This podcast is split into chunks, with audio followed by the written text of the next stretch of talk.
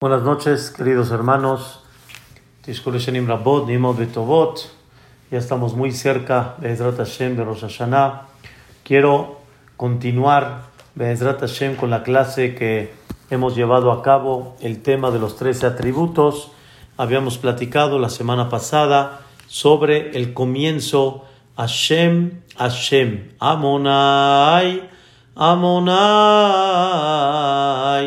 Habíamos hablado que Boreolam, ese nombre representa misericordia, la conducta de Dios misericordiosa antes del pecado y después del pecado.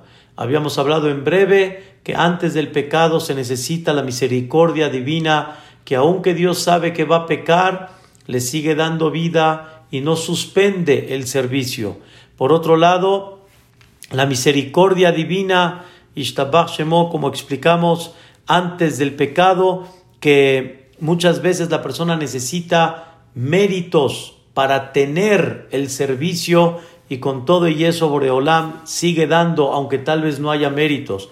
Habíamos hablado misericordia antes del pecado para proteger a la persona que no peque, para ayudarlo a todo el contratiempo tan difícil que hay en la vida. Y por otro lado, Amonai, el otro nombre de Dios después del el pecado, habíamos explicado tres niveles. Uno, que aunque pecó sin teshuvah, sin que haga teshuvah, Boreolam sigue dándole rahamim, no lo sanciona a la persona. Dos, para que pueda hacer teshuvah, Dios se apiada de él y lo ayuda para que pueda hacer teshuvah como explicamos, hacer Teshuvah no es fácil.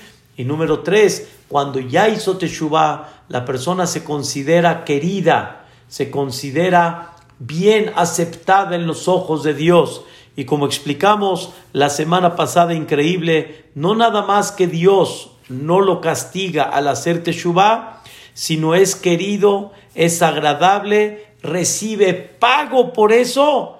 Y el que está en Baal Teshuvah, el que hace Teshuvah, su nivel es tan grande que ni, los tzadikim tan grandes pueden estar en ese nivel donde están los Baal Teshuvah. Eso es en breve lo que habíamos comentado la semana pasada. Hoy vamos a estudiar y vamos a continuar después que decimos Amonai, Amonai, el Rahum Behanun. Medrat Hashem, espero el día de hoy poder explicar estas tres conductas de Dios. Una se llama El, la otra se llama Rahum y la otra se llama Hanun. Alef Lamed, El, que realmente también representa un nombre divino. Rahum, que Boreolam es misericordioso. Y Hanun, que Boreolam eh, manda gracia. Vamos a estudiar las tres, primeramente Dios, el día de hoy. La palabra el, ¿sí? La palabra Alef Lamed, el Rahum Behanun, esta palabra representa en la traducción toraica fuerza, poder. Eso significa la palabra el. Quiere decir que Akadosh Baruj tiene toda la fuerza. Pero ¿a qué se refiere toda la fuerza? Sabemos que Dios es todopoderoso, pero aquí no estamos hablando que Dios es todopoderoso, estamos hablando que Dios, vamos a decir en esas palabras, aplica todo su poder. ¿En qué? En una misericordia. ¿A qué se refiere? ¿Y cuál es el secreto de esta palabra Kel? Vamos a aprender el día de hoy algo, la verdad, maravilloso algo, la verdad, increíble. Está escrito en los libros sagrados, existe una conducta que se llama din, din quiere decir justicia, y existe una conducta que se llama rahamim, misericordia, ¿sí? Y hay una tercera que se le llama hesed. Hesed es generosidad. El generoso explican nuestros sabios, y el misericordioso no deja de hacer Hesed en ningún momento. Todo el tiempo, cuando hablamos nosotros de Hesed, quiere decir su esencia es dar. Escuchen por favor este concepto maravilloso, es profundo en, en la lógica, pero es increíble. La persona que tiene en su personalidad puro gesed, puro gesed, pura generosidad, la generosidad no diferencia entre el bueno y el malo. La generosidad no tiene que ver quién la recibe, si él la recibe es el bueno o la recibe es el malo, porque la personalidad de él es ser generoso y generoso no distingue y no diferencia entre el bueno y el malo.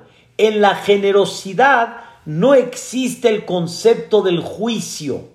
La generosidad es generosidad y la generosidad no diferencia si la persona pecó, tiene una deuda, tiene un pendiente o no. La generosidad es generosidad. Ser generoso significa yo soy generoso con quién? Con cualquier persona. No importa bueno o malo. Así dicen los libros sagrados que esa generosidad y esa misericordia no diferencia entre bueno y malo. Voy a dar un ejemplo un poquito eh, sensible, pero es un ejemplo muy claro. Muchas veces pasa que una persona tiene un hijo que no es que está en el buen camino y no es de que está muy alineado, pero el papá no puede castigarlo, no puede castigar. El papá lo único que quiere es beneficiar al hijo. Yo sé que todos los que somos padres debemos de aprender que si no tenemos en muchos momentos de la vida mano dura para educar a nuestros hijos, el hijo no se va a educar. Pero escuchen bien, yo no estoy hablando educar al hijo. Yo estoy hablando la esencia del papá y de la mamá, que es dar. La esencia de la mamá es que, hará, dale, dale, dale. Y hay veces cuando el hijo lo ve uno llorando, ¿cómo se siente la mamá? Motec, mi vida, mi rey. Y el papá dice, no, no lo voy a sacar. Y la mamá que dice, ya, ya, dale. No piensa la mamá si merece o no merece. No piensa la mamá en ese momento si realmente vale la pena o no. Una sola cosa seguro. Hay adentro, escuchen bien, Rahmanut, hay misericordia, hay generosidad. Y cuando hay misericordia y cuando hay generosidad, no hay pregunta quién la recibe. No hay pregunta quién la recibe. No interesa quién la recibe. Lo principal es de que siempre eh, el que es generoso, su generosidad es, escuchen la palabra, es infinita y no divide entre ni una persona y la otra. Eso se llama Hesed puro. Eso se llama misericordia pura.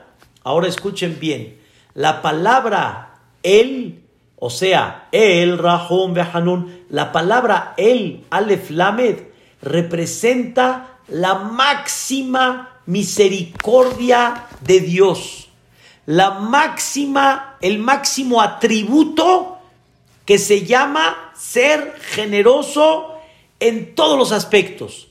Eso significa la palabra el.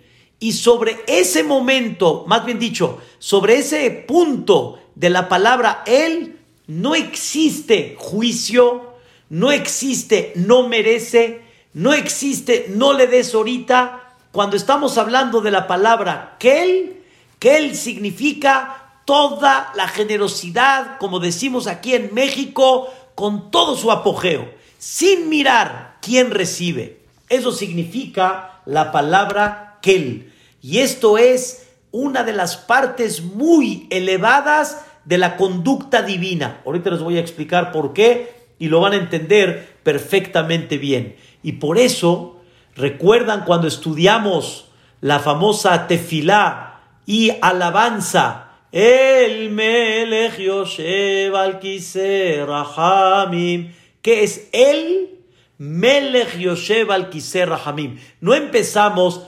Melech Yoshev al Rahamim, el rey que está sentado en el trono de la misericordia, sino él. Él significa ese nombre, Alef Lamed, es el Melech que está sentado en el trono de la misericordia. ¿Y qué significa la palabra Él? Toda su misericordia, como decimos, con todo el, en la palabra y el sentido, sin diferenciar, sin decir este sí, este no, en todos los aspectos. Eso significa la palabra Él. Según esto, queridos hermanos, hay algo, la verdad, increíble. Está escrito en los libros sagrados, es un libro que se llama Sha'are Ora. Está escrito estas palabras, los tzadikim grandes de, del mundo, los grandes tzadikim, cuando sabían que Boreolam va a mandar un decreto, ellos sabían cómo concentrarse en este atributo que se llama Él.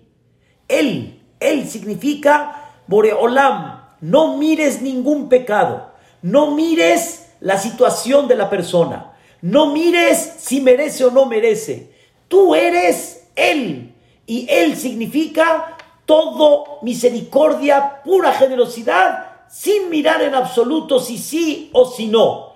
Y así de esta manera, dice el libro Sha'are Ora, salvaban al mundo de muchos contratiempos. Estos grandes tzadikim sabían cómo, escuchen bien, convencer a Dios que nada más dirija al mundo con este atributo que se llama Que significa toda su generosidad en todos los aspectos.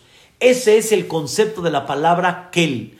Y por eso está escrito y decimos ahorita en Seliahot, los lunes y los jueves decimos esta frase.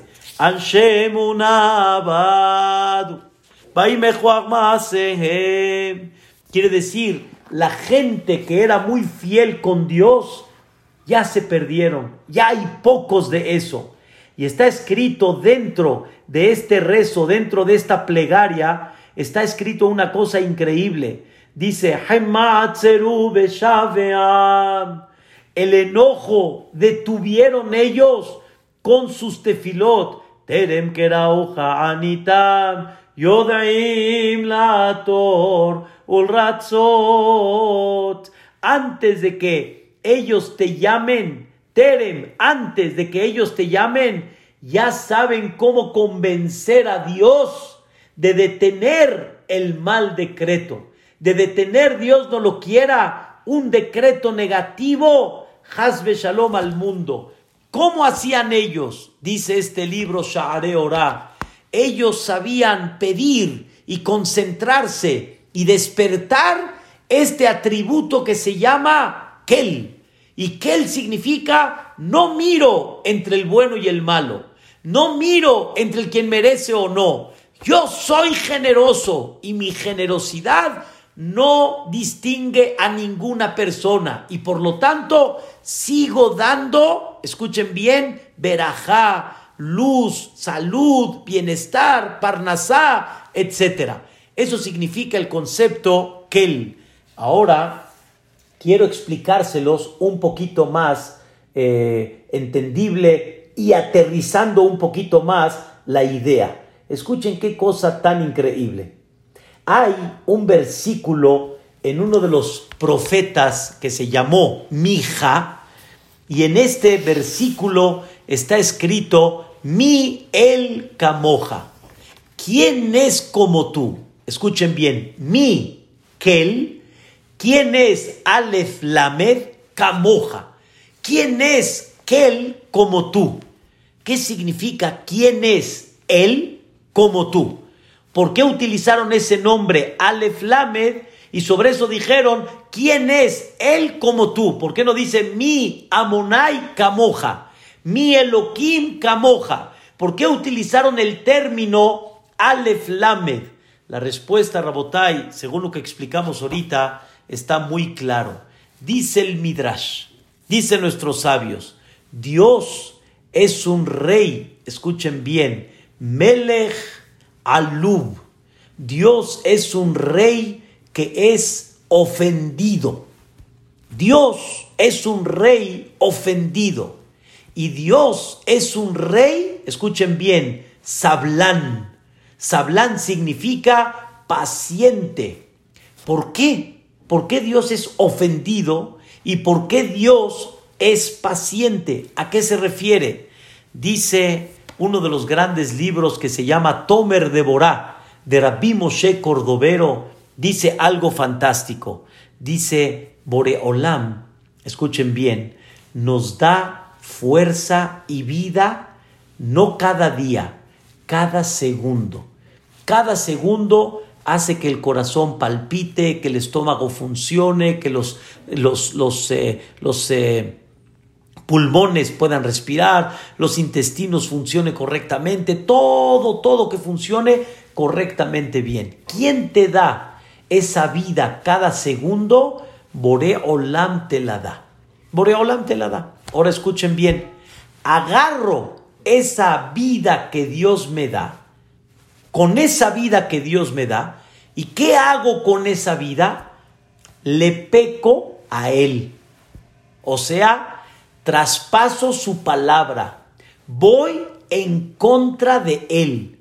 Con lo que Él me está dando cada segundo, con eso yo lo estoy agrediendo, si lo quieren entender así. Lo estoy de alguna forma ofendiendo al transgredir lo que Él me dijo no y yo dije sí. O lo que Él me dijo haz y la persona no lo hace. Cualquiera de las dos. En otras palabras, Dios, por ejemplo, te dijo, no robes. ¿Qué hizo la persona? Con la fuerza que Dios le da, fue a robar. Dios le dijo, no mates. ¿Qué hizo esta persona con la fuerza que Dios le dio? Con la inteligencia que Dios le dio. ¿Qué hizo esta persona? Fue, robó y mató. Barminan. Y así sucesivamente. En otras palabras, con lo mío estás pecando. Con lo mío. Ahora escuchen un ejemplo que pensé. Imagínense ustedes un robot. Un robot que de repente ese robot me hace a mí el servicio de la casa, me limpia, me trapea, me plancha, me cocina. El robot, fantástico. De repente, como decimos aquí en México, el robot se le le faltó un tornillo, se, hizo loco. El robot empieza a tirar platos, el robot empieza a golpear, el robot empieza a romper mesas, el robot empieza a hacer todo un desbarajuste en la casa, empieza a pintar las paredes. Señoras y señores, ¿qué es lo que tengo que hacer para quitarme ese dolor de cabeza? Mm, desconéctalo. Eso es todo. Desconéctalo.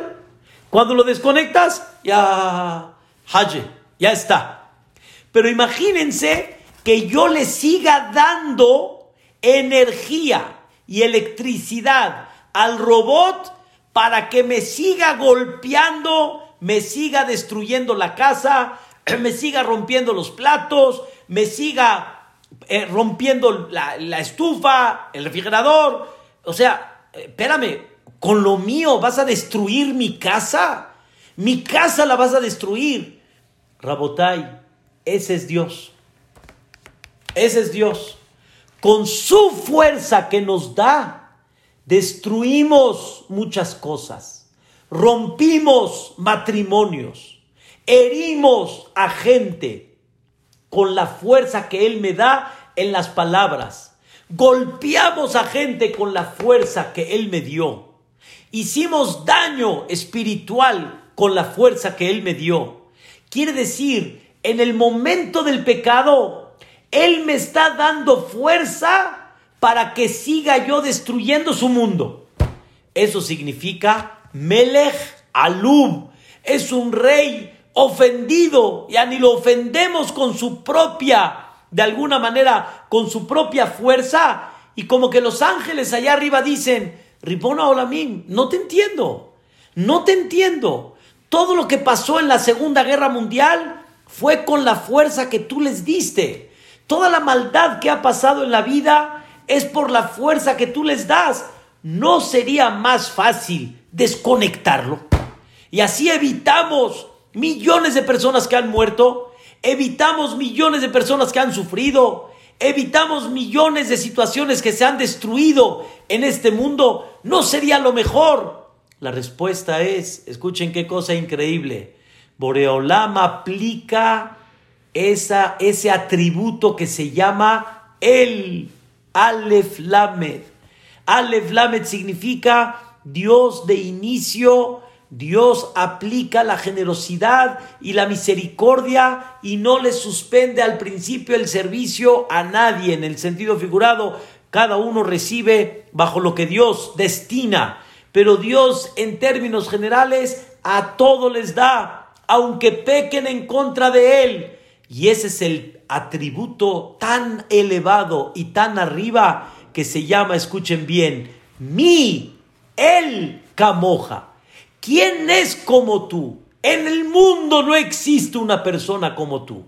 En el mundo no existe una persona que da aunque van en contra de él. Que da aunque quieren destruir su casa. Que da aunque están dañando a su familia. No existe eso. No lo hay. No hay forma. Nada más. ¿Quién lo hace eso? Tú. Y tú tienes ese atributo. Por eso quiero explicar una palabra muy importante que es la que nos va a definir este atributo. Escuchen bien, sablanut, sablanut, Habibi. ¿Saben qué es sablanut? Paciencia. Tengan paciencia. Paciencia, ¿saben qué significa? Viene de la palabra sabal. Sabal, yani yo explícales qué es Sabal. Sabal es un cargador, un cargador. Sabal es una persona que carga. Y Sablanut significa cargar con el problema, cargar con el asunto. Eso significa Sablanut. Quiere decir, me está dañando, me está dando y va en contra mía. ¿Y qué tengo yo? Sablanut, Sablanut. Voy cargando con el tema. Respiro a fondo y sigo adelante. Ahora escuchen esto, queridos hermanos, algo maravilloso. Me da pena dar este ejemplo, porque es un ejemplo sensible que, que Barminan, que nadie lo vi, que nadie lo, lo viva, pero es un ejemplo muy real.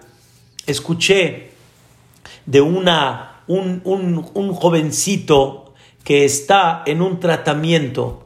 Y ese tratamiento que tiene el, niño, casi ya de alguna forma medio niño más, más jovencito, tiene un tratamiento, pero este tratamiento desgraciadamente, como tiene que tomar ciertas pastillas, entonces eso lo alteran, lo alteran, lo alteran y de alguna manera él está alterado y de repente contesta golpeado, de repente contesta feo, de repente voltea la cara, de repente grita. O sea, tiene una conducta no buena, no bonita.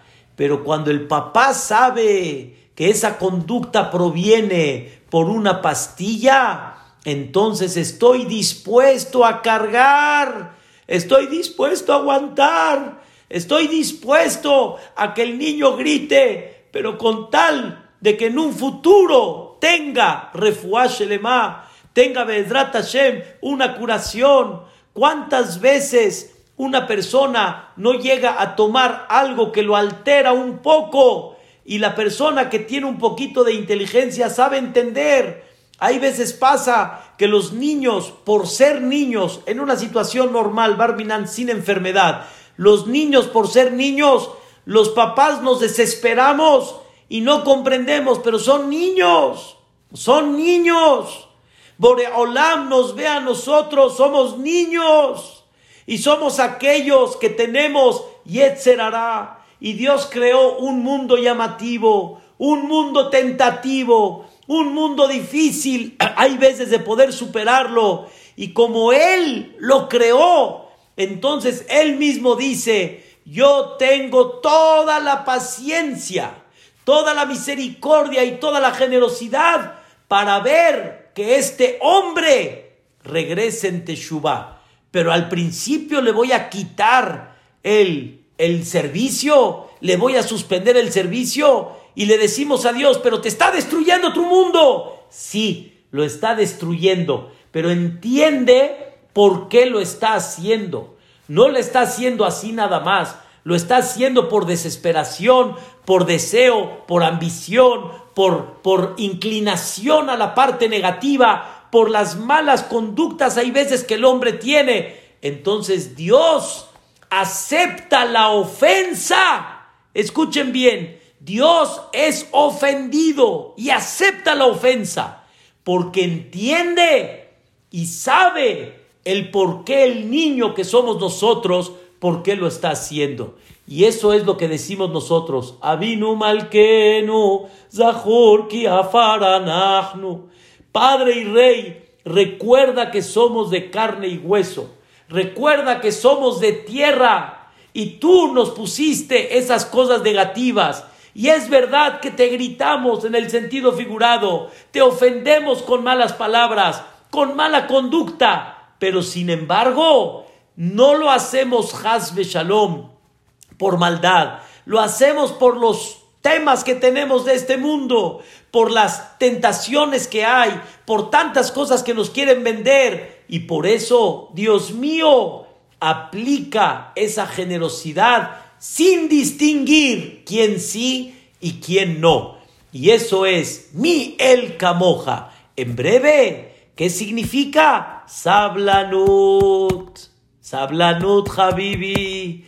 Ten un poquito de paciencia. Aprende a cargar. Y Dios carga. Pero ¿cómo Dios carga? ¡Uh! Dios lleva cargando 5780 años la conducta del mundo. Dios lleva cargando y está esperando a ver cuándo vamos a traer al Mashiach. Dios lleva cargando con el becerro de oro y con los pecados de idolatría en aquella época de Am Israel y con los pecados que destruyeron el Bet Amigdash. Dios lleva cargando muchos años. Nosotros no tenemos un poquito de paciencia. ¿Quieres? Ahora sí escuchen esto, queridos hermanos. ¿Quieres que Dios se conduzca con paciencia contigo? Demuéstrale tú también que tienes paciencia con tu hermano. Demuestra que tienes paciencia con tus seres queridos. Demuestra, demuestra que tienes paciencia. Con, esto, queridos hermanos, quiero explicar.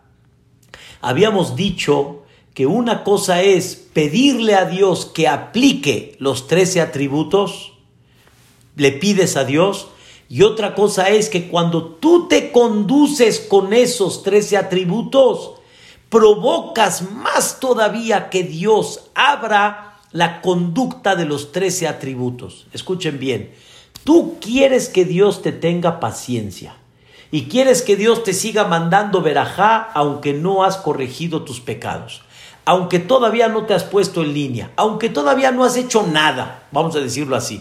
Y Dios, y tú quieres que Dios que tenga paciencia. Escuchen, queridos hermanos, conforme tú tengas más paciencia a tus, a tus semejantes, a tus seres queridos, a tus amigos, al Am Israel, así Boreolam también te va a tener paciencia.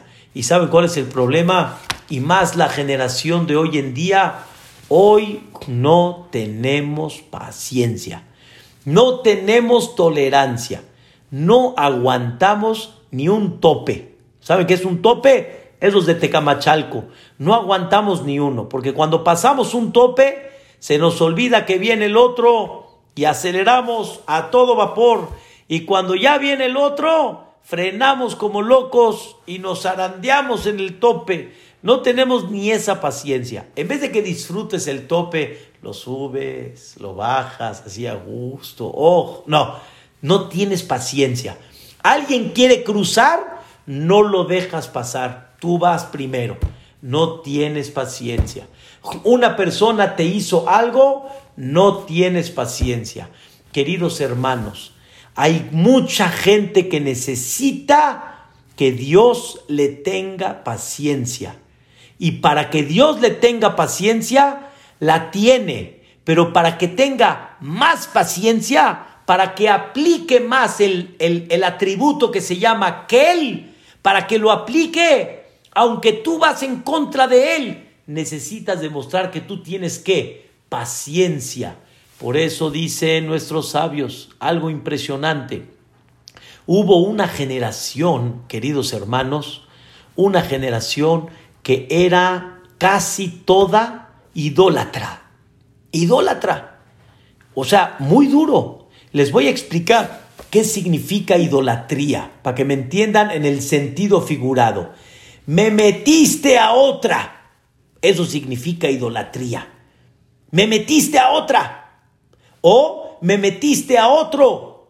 Eso es idolatría. O sea, en vez de que tengas un Dios, metiste a otro. No nada más a Boreolam, metiste a otro. No hay una cosa más grave que idolatría. Idolatría quiere decir empujas a Dios, como Barminan, una persona que empuja a su esposa o empuja a su marido y mete a otra, mete a otro. La idolatría es tremenda. No hubo una época tan fuerte de idolatría como la época de un rey que se llamó Ahab. Así se llamó el rey Ahab. Y escuchen qué cosa interesante. Con todo y eso, salían a la guerra y ganaban. Tenían verajá. Todo caminaba divino, increíble. ¿Qué pasó? Tendría que ser idolatría. Me metió a otra. Lo más peor que hay. ¿Cuánta paciencia te puedo tener? Años tuvieron verajá, años. ¿Qué pasó? ¿Por qué tanta paciencia de Dios? ¿Por qué? ¿Cómo puede ser que llegue el atributo, él, a tal grado, con tanta desviación y de alguna manera, escuchen bien, ¿eh? De alguna manera, verajá, éxito, salen a la guerra y ganan. Y escuchen la, la, el, el contraste. Escuchen el contraste. La época de David, David Amelech, Torah, mitzvot, no abodazará, increíble. Y de repente salían a guerras y perdían. Ah, caray, esta, están cumpliendo la orden divina, van en el camino de Dios y mira cómo les va. Y acá, todo lo contrario, abodazará, idolatría y mira cómo les va. La respuesta es una sola. Dice el Yerushalmi, en la época de Ahab, en la época de este rey idólatra con todo Am Israel, había, escuchen bien, shalom. ¿Había shalom? ¿Qué significa había shalom? Les voy a explicar en otras palabras qué quiere decir shalom. Shalom no significa nada más así la palabra shalom. Shalom significa que aún que había gente que te agredía, te ofendía, lo que sea, había tolerancia.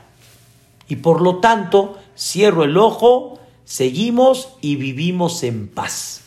Vivir en paz no significa cese al fuego. Eso no significa vivir en paz.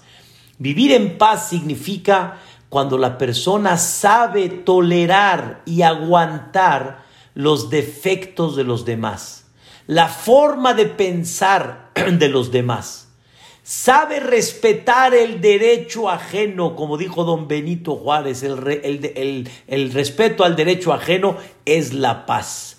Eso significa shalom. Y para eso que hay que tener, escuchen bien, sablanut, Habibi, tener paciencia para saber cargar con el carácter del otro, con la forma de pensar del otro, con su derecho ajeno. Entonces, ¿qué, es lo que tengo? Sablanut, ese es el concepto. Y ahí la persona cuando realmente aprende a cargar el respeto y el derecho del otro, y como decimos aquí en México, no te cae gordo, gordo significa no te pesa y no te, te estorba en tu vida, tienes sablanut, aprendes a sonreírle a los demás, aprendes a ver por los demás, etcétera. Tienes sablanut.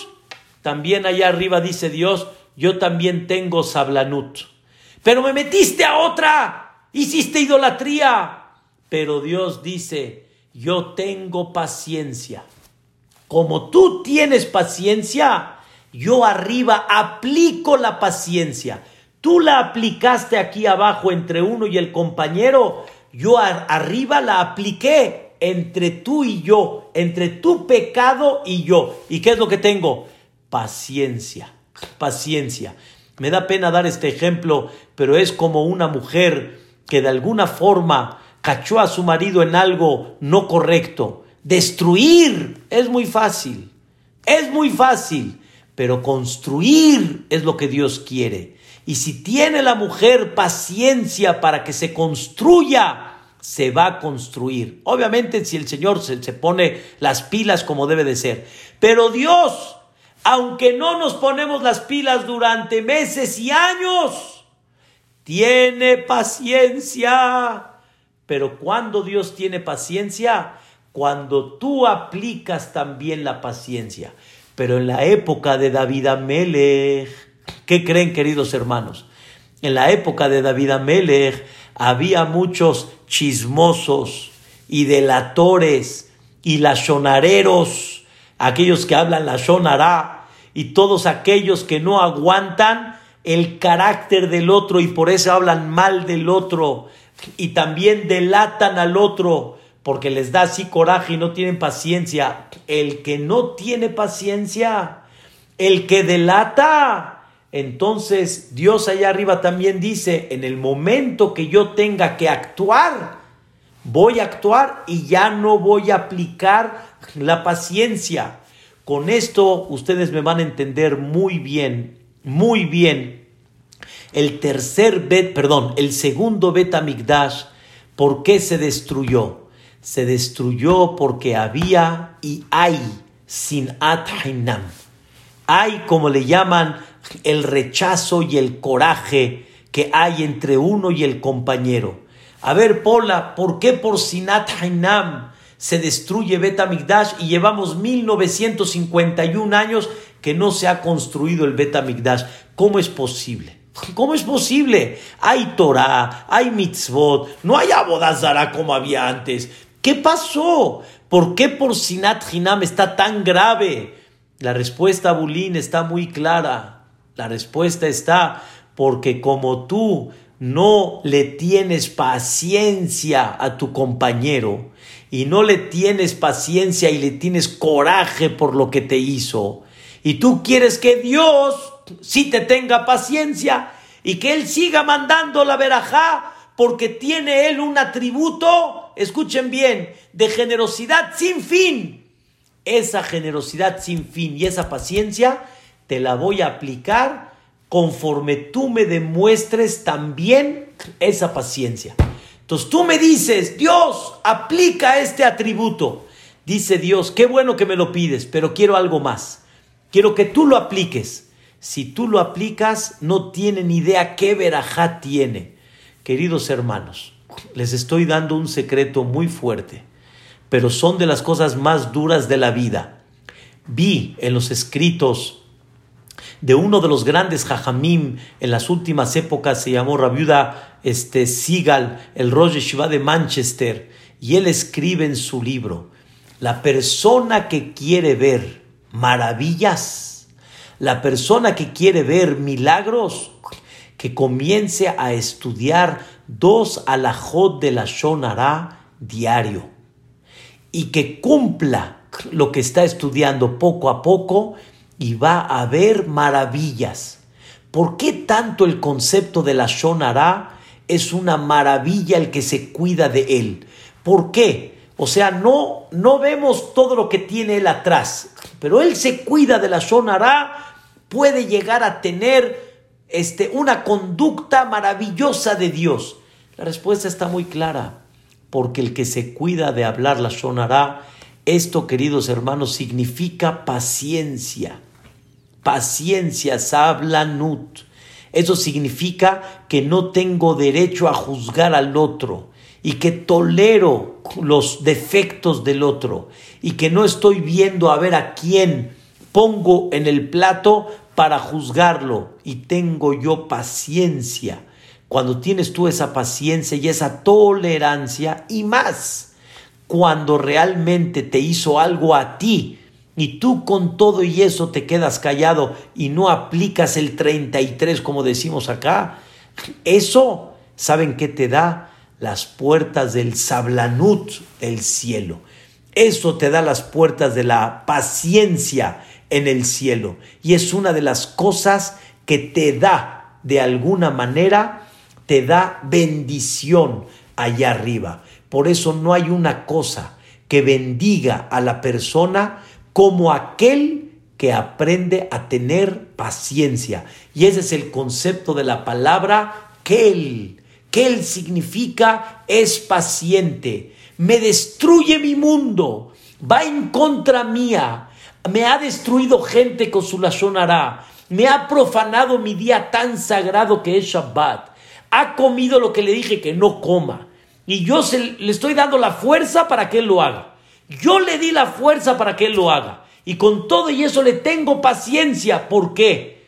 Porque sé que es como aquel bebé o es como aquel que tomó una pastilla que está alterado. Pero con todo y eso, queridos hermanos, qué cosa tan bella.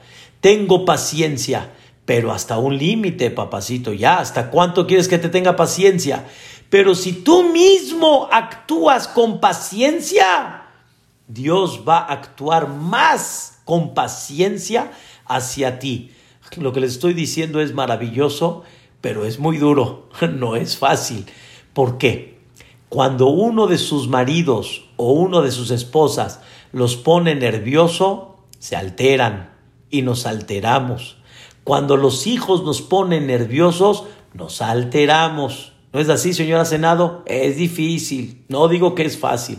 Y hay veces cuando los nietos están, pa, pa, pa, pa, pa, pa, pa, pa, pa, pa, pa, se altera uno también y no tenemos paciencia. Tener paciencia, eso trae verajá, porque eso allá arriba provoca que también siga teniendo paciencia. No es fácil. Una vez una señora le dijo a su hija, lo que yo te grité a ti, en toda tu vida hasta que te casaste, tú se lo gritas a tu hijo en un día. ¿Están entendiendo? En un día. Yo te lo grité en 20 años y tú se lo gritas en un día y en otras palabras, no tenemos paciencia. El niño ya se movió, no te muevas, no hagas, no grites, no pongas, ya. En hebreo se dice, como decimos Yossi, sheket, sheket. Queremos silencio. Queremos, ya, tranquilidad. Cheque. En otras palabras, no tenemos paciencia. Y al no tener paciencia, ahí es donde viene el secreto. Dicen que una de las cualidades grandes, grandes que tenía el famoso jajam llamado Hilel, Hilel Azaken, una de las cosas grandes que él tenía, el que era muy paciente muy, pero muy paciente. Y discutieron dos personas a ver quién va a hacer enojar a Hilel. Uno dijo, yo no hago enojar, hombre, pero rápido. Y el otro le dijo, ¿cuánto apuestas a que no lo haces enojar? Y apostaron 400 monedas. En aquella época era, era una cantidad fuerte. Y este, el que lo va a hacer enojar, ahí va. ¿Y a dónde creen que lo va a agarrar? Los viernes. Viernes antes de Shabbat. Justo cuando se está bañando, cuando está apurado, cuando tiene que llegar a Shabbat. Y Lela Zaken, con una finura, con una paciencia, sí, mi vida, ¿en qué te puedo servir? Y le hacía cada pregunta, con perdón de la expresión, inútil, cada pregunta así, este, nada más al aire, y Lel con paciencia contestándole. Y de repente le dijo, perdóneme, Jajam, pero tengo como estas 100 preguntas. Y Lel se sentó así muy tranquilo y le dijo, pregunta, hijo mío, tengo tiempo. ¿Viene Shabbat? Y Lel que le pregunta, tengo, y Lel que le dice, tengo tiempo. Y el otro está por dentro comiéndose que no puede hacer enojar a Hilel y perdió sus 400 monedas. Y este hombre, ¿qué creen que dijo? ¿Qué creen que dijo? Dijo este hombre, lástima que existen gente como Hilel porque por culpa de él perdí 400 monedas. O sea, miren nada más qué palabra sacó. Lástima que hay gente como Hilel que perdió 400 monedas. Hilel cuando escuchó dijo, mi vida, ojalá que haya muchos como Hilel, aunque tenga que perder miles de monedas.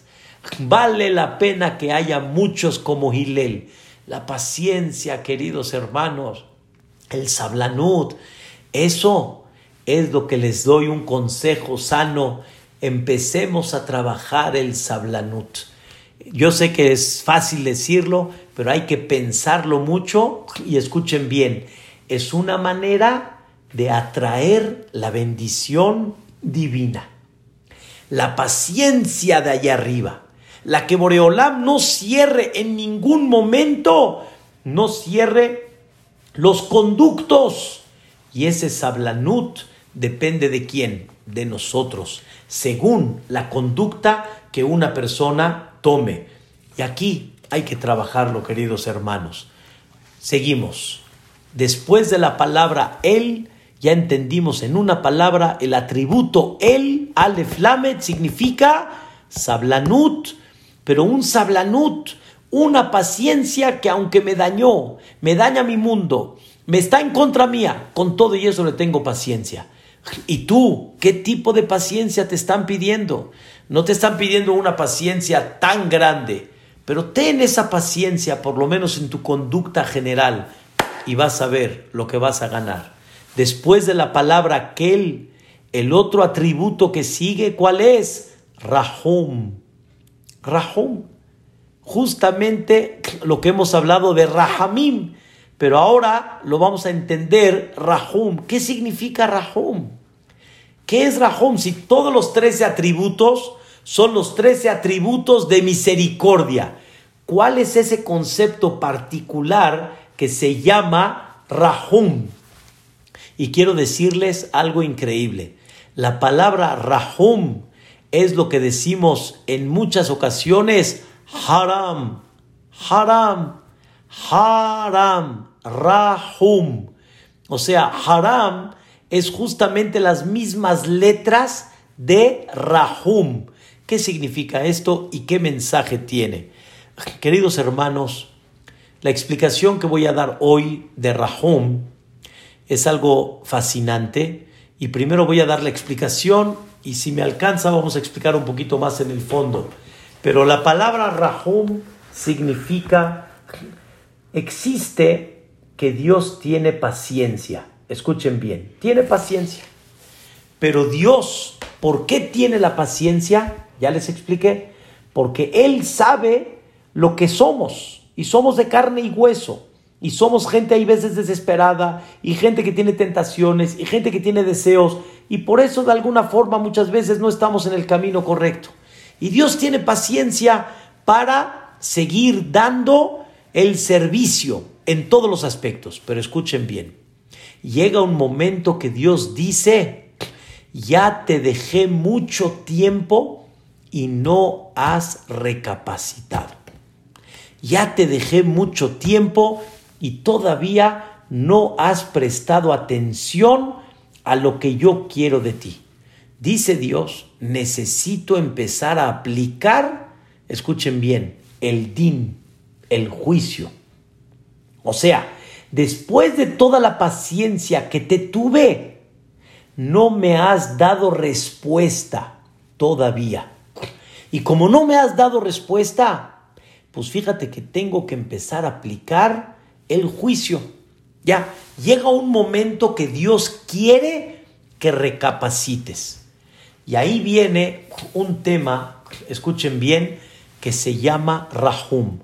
Y este Rahum tiene dos aspectos. Uno, escuchen bien, te manda muchos mensajes en la vida para que recapacites. O sea, no te deja libre sin que tú tengas oportunidades para recapacitar. Te manda oportunidades para recapacitar y si no aceptaste, o más bien dicho, no aprovechaste esas oportunidades para recapacitar, entonces ya viene algo más todavía. Voy a explicarlo. Existe un mudo, un mudo. ¿Alguien ha hablado con un mudo? Barminan. Un mudo. El mudo te habla como? Con señas. Te habla con señas. Nada más saben cuál es el problema. Hablar con un mudo en el teléfono. Ese sí está en chino. Hablar con un mudo en el teléfono está en chino, porque no tengo forma de ver qué señal me quiere dar. Entonces no sirve. Pero al mudo, ¿cómo se le habla? Con señas. Hoy en día ustedes saben, todos los noticieros vienen con gente que está así y hace no sé qué tantas cosas. Para los mudos, para la gente que es muda. Ok. El mudo, ¿cómo se le habla? Eh, para, para el sordo son las señas, es correcto. Y, el mudo habla con señas. Es correcto, me, me equivoqué ahí. Ok, escuchen qué cosa tan increíble. Vean qué cosa tan interesante. El mudo, ¿qué pasa si el otro no, le, no ve sus señas? No las ve. Le quiere dar a entender algo y no lo ve, no le hace caso. ¿Qué hace el mudo? Escuchen bien. Le empieza a jalar qué? El saco para que voltee y para que lo vea, para que le preste atención. El mudo habla con señas, pero si no hizo caso, ¿cómo habla? Empieza a jalar. El primer rahum es que Boreolam, es verdad que Boreolam es totalmente paciente, pero, pero también Dios dice que te voy a dejar así que vivas toda la vida. No, viene la palabra rahum para decirte Ahora vengo a buscar la forma para que recapacites y hagas teshuva. Pero si no, escuchen bien qué viene. El dicho dicen en español, te mueve el tapete. Te mueve el tapete quiere decir, te tambalea. Y cuando te mueve el tapete, en ese momento dices, no, no, no, no, espérame, espérame. Ahora sí, abres los ojos y dices, voy a recapacitar. Queridos hermanos, Hace muchos años en eh, Cuernavaca, en la Perashá de Miquetz, por diciembre más o menos, aproximadamente, estaba yo en el Betacneset, eh, Maor Abraham, así se llama hoy en día, es el Betacneset de la familia Tuachi, en aquella época en Cuernavaca, en la privada de Antinea. Estaba en el Betacneset y hablando de la Perashá, hablé de Yosef Atzadik. Yosef Atzadik le dice a Paró, Paró soñó vacas gordas, vacas flacas. Escuchen qué interesante. Vacas gordas, vacas flacas. En otras palabras, no siempre hay vacas gordas. Hay momentos que son de vacas flacas. Ahorita estamos no en el momento de vacas gordas, estamos en el momento de vacas flacas. Para muchos tal vez hay vacas gordas porque han hecho dinero con eso, pero para mucha gente es momento de vacas flacas, no de vacas gordas. Le dice Yosef a Paró, escucha, si no te pones vivo en las vacas gordas, cuando vengan las vacas flacas, no vas a tener para comer. Si te vas a gastar y no vas a almacenar, no vas a embodegar, no vas a guardar, no te vas a preparar para las vacas flacas, no vas a tener. Mucha gente hoy en día, Baruch Hashem, porque Dios los bendijo, es muy claro, y también porque Dios los iluminó que guarden dinero, se pudieron mantener. Entonces, Dios, eh, Yosef le dijo a Paró, eh, tienes que poner a una persona que sea jajam. Una persona que sea jajam, para que embodegue, embodegue, embodegue, y en las vacas flacas no haya ningún problema. Y así fue. Cuando llegaron a las vacas flacas, no tuvieron ningún problema, no sintieron hambruna, todo tenían beshefa, abundancia. Y para eso Yosef que le dijo a Paró, nombra a un jajam. ¿Por qué un jajam? ¿Quién es el jajam? Dicen los jajamim, el que ve el futuro, el que construye el presente bajo el futuro. Señoras y señores, no puedes ir a pedir un vestido de novia una semana antes de la boda. No puedes, no te lo van a dar. Al menos que ya esté listo y le quedó. Pero quieres un vestido a tu gusto, tienes que ir meses antes. No puedes pedir que te den una fecha una semana antes. Tienes que pedirla mucho antes, si no te la van a quitar. Hay muchas cosas que hay que preparar. ¿Y cómo se preparan? Viendo a futuro. Escuchen qué interesante. Hablé del tema que una persona tiene que aprender a guardar, tiene que aprender de alguna manera a ahorrar. Y también hablé que una persona tiene que preparar su vejez bajo la juventud y que la persona aprenda a aprovechar esa juventud para que esa vejez o, esa edad mayor tenga realmente una verajá. ¿Qué creen? Terminé el darush, dijimos arbit, se acercó una persona muy querida y me dice, jaja, jaja, así me dice, lástima que no cantó el gallo hace 20 años. Lástima que no cantó el gallo, ya ni, lástima que no escuchó este darush hace 20 años. Me armé de valor y le dije, mi querido, con todo el respeto y el cariño que le tengo y usted me conoce, el gallo sí cantó, usted no lo escuchó. No puede ser que Dios te deje 20 años sin que te dé ningún mensaje. Dios es Rahum y Rahum significa que no te deja así nada más. Dios te dice y Dios te pone los mensajes para que tú recapacites. Y él empezó a pensar, se quedó así muy serio y se quedó a pensar y me dice, Jajam, qué sabias palabras. Dios no me dejó sin mensaje. Yo no lo quise escuchar. Es correcto. Dios te pone un jajam, un darush, te pone una escena en la vida, algo te pone, no importa qué, pero tú lo viste y no lo quisiste tomar. Cuando no lo quisiste tomar, ¿qué hace Dios? ¿Qué empieza? ¿Cuál es la segunda que damos? Te jala, el mudo, te jada, te mueve el tapetito para que digas, escuchen bien, ay Dios mío, ay mamacita, Dios mío, por favor, no, esto no. Eso es la segunda parte del rajum, que Dios empieza a jalarte el saco con rahamim, con misericordia. No te jala como muchas veces nosotros le decimos a un hijo, ya me tienes harto, en para acá y lo jalas así duro. No, no, no, no, no. Dios te jala, pero con rahamim, te jala con misericordia. Y esa misericordia no aplica toda la justicia en todo su ser, sino aplica un poquito para que recapacites y que hagas teshuva. Y en el momento que haces teshuva, ¿qué pasa? Se quita todo y ya seguimos adelante. Dios no quiere más que una sola cosa, Recapacita, ponte en línea, abre los ojos, despierta, como explicamos ayer en la clase, precioso. Despierta, Uru.